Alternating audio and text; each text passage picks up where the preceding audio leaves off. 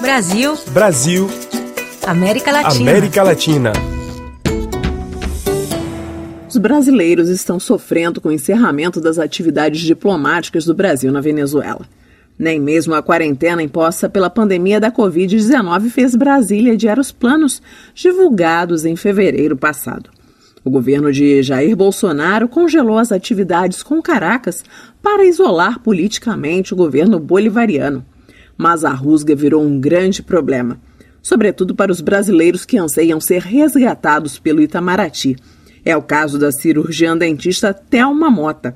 Ela veio à Venezuela para a formatura do filho. Como o voo de volta foi cancelado por causa da pandemia, ela então recorreu ao Itamaraty. Semanas após o primeiro pedido de auxílio, ela então obteve resposta. Eu realmente preciso voltar, que a gente está aqui onde eu estou, não tem água, a luz é, é assim, vai, vem, assim como a internet, né? A água a gente não tem. Né? Antes a gente tinha racionamento, agora a gente está sem água realmente. E está muito difícil. O Itamaraty havia organizado apenas o voo para levar de volta os diplomatas e adidos militares que estavam em missão na Venezuela. Para os brasileiros, o voo de resgate é a única alternativa para voltar ao Brasil, o que deve acontecer nesta segunda-feira. E é nessa viagem que o jogador de futebol Igor Brodani pretende voltar para casa.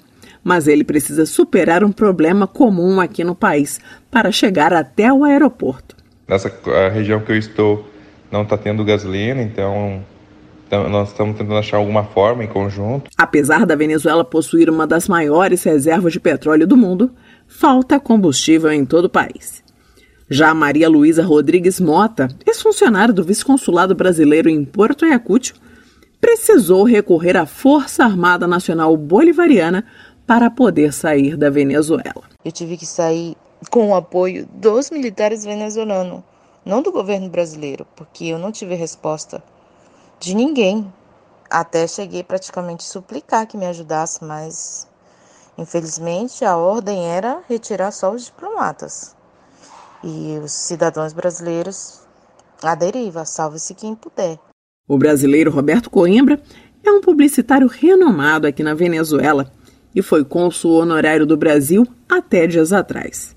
Ele critica a falta de representação do Brasil aqui na Venezuela. Oficialmente, né, Brasil não tem mais nenhum representante consular ou diplomático em território venezuelano. Assim que é, nós, os brasileiros, Estamos, de certa maneira, esperando algum tipo de informação por parte do Brasil de como proceder em caso de necessidade ou como solucionar atividades corriqueiras, como tirar um passaporte, ou renovar um passaporte, ou oficializar algum tipo de documentação. A falta da diplomacia brasileira representa um risco para os brasileiros, sobretudo os que estão nas cadeias venezuelanas abandonam mais de 25 presos que se encontram em uma situação catastrófica é, nas prisões venezuelanas. E se não bastasse tudo isso, de longe não vai ajudar em nada em resolver a situação política que a gente está enfrentando.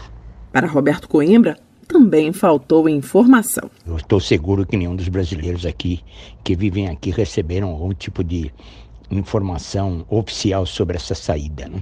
Questionado pela RFI Brasil, o Itamaraty, até o fechamento desta reportagem, não havia respondido onde os brasileiros que moram na Venezuela devem se dirigir para agora fazer os trâmites consulares. De Caracas, na Venezuela, para a RFI Brasil, Eliana Jorge.